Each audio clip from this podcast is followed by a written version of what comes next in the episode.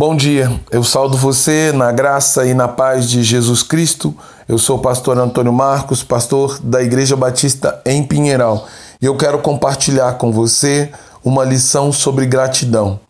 Para isso, eu quero ler o texto que se encontra no Evangelho de Lucas, no seu capítulo 17, versículos 11 e 13, que diz: E aconteceu que, indo ele a Jerusalém, passou pelo meio das, de Samaria e da Galiléia, e entrando num certo, numa certa aldeia, saíram ao encontro dez leprosos, os quais, parando de longe, levantaram a voz, dizendo: Jesus, Mestre, tem misericórdia de nós. Cada momento do ministério terreno de Jesus, nós temos a oportunidade de ver o quão bom e poderoso é nosso Senhor. Em certa ocasião, ele seguia da Galiléia para Jerusalém, e estando no caminho que vem de Pérea, chegou a um povoado que havia um leprosário. Ao ver Jesus ainda longe, dez leprosos gritaram em alta voz: Jesus, mestre, tem misericórdia de nós. Jesus, ao vê-los e ouvir seu apelo, agiu com misericórdia para com eles. No capítulo 5 do mesmo Evangelho de Lucas, Jesus, ao encontrar um homem leproso que se jogou aos seus pés, rogando que o curasse, tocou-o e imediatamente ele ficou curado de sua lepra. Dessa forma, ele mostrou que as coisas desse mundo não têm a capacidade de contaminá-lo, mas pelo contrário, Jesus é que tem poder para purificar o mundo inteiro. Agora, neste novo encontro de Jesus com leprosos, ele não os curou pelo poder de seu toque, mas o fez pela autoridade e poder de suas palavras. Assim, Jesus, ao ouvir o apelo unânime dos dez homens que estavam debaixo da mesma sentença e sofrendo do mesmo mal, onde todas as diferenças e aspectos culturais foram esquecidos, convidou-os para dar um primeiro passo de fé e se apresentar ao sacerdote segundo a sua palavra, a fim de que estes pudessem confirmar a cura da lepra e atestar o estado de pureza, e assim torná-los aptos novamente para o convívio social e para o exercício de sua vida religiosa.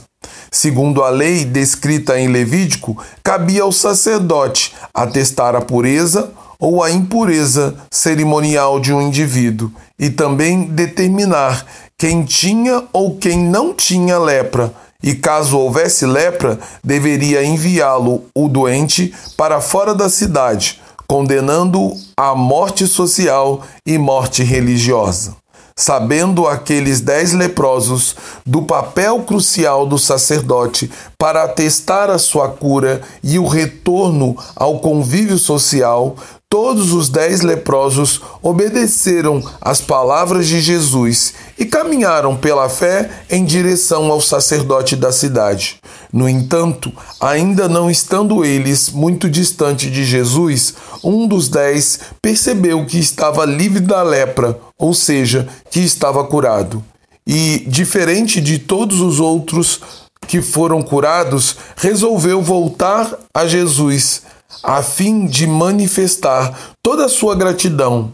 Os outros nove seguiram sem pestanejar em direção ao sacerdote para atestar a sua cura e sua pureza cerimonial, e novamente poder fazer parte da sociedade, onde foram severamente maltratados e rejeitados onde eles não encontraram um vestígio sequer da misericórdia que eles encontraram na pessoa do Senhor Jesus, o qual eles não tiveram a dignidade e a hombridade de manifestar nenhum tipo de gratidão e reconhecimento. Assim, por causa da ingratidão e da dureza do coração daqueles nove homens que foram curados por Jesus, eles não desfrutaram do grande milagre e da verdadeira purificação que Jesus desejava realizar em suas vidas.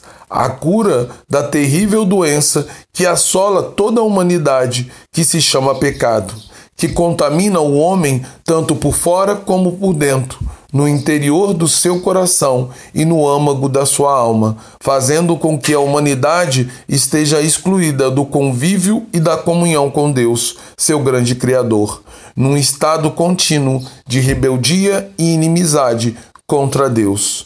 Acima de tudo, é deste terrível estado de exclusão e de adoecimento que devemos suplicar incessantemente pela misericórdia e compaixão de Jesus, a fim de que, por meio do sangue de Jesus, vertido na cruz do Calvário, sejamos libertos desse grande mal chamado pecado, que aflige nossa alma e contamina toda a humanidade. O primeiro passo para alcançar tamanha graça de Deus é reconhecer que estamos seriamente doentes e, por isso, excluídos da comunhão com Deus.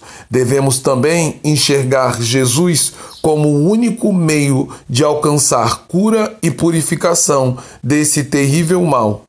Assim, suplicar a misericórdia do Senhor é a nossa única decisão plausível. E tendo sido alcançados pelo favor divino, devemos manifestar a mais sincera gratidão a Deus por aquilo que ele fez em nós por meio de seu Filho, Jesus Cristo pois gratidão, louvor e submissão são as respostas dignas e esperadas por Cristo, por, por aquilo que ele fez a cada um de nós em, na cruz do Calvário. Portanto, não sejamos ingratos como os nove leprosos que não voltaram até Jesus a fim de manifestar gratidão. Também não devemos priorizar a aprovação do mundo para que sejamos aceitos pela sociedade, que antes nos condenou e nos excluiu, mas que busquemos, acima de tudo, estar em comunhão e paz com Deus, Pai de nosso Senhor Jesus Cristo, em quem nós encontramos misericórdia e salvação.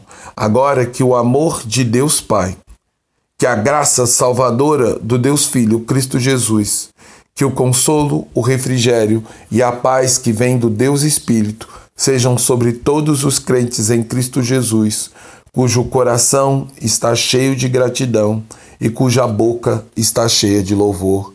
Em nome de Jesus Cristo. Amém. Que você viva uma vida de gratidão, que você viva uma vida de dependência, sabendo que é em Cristo que encontramos perdão, salvação e remissão de nossos pecados. Amém.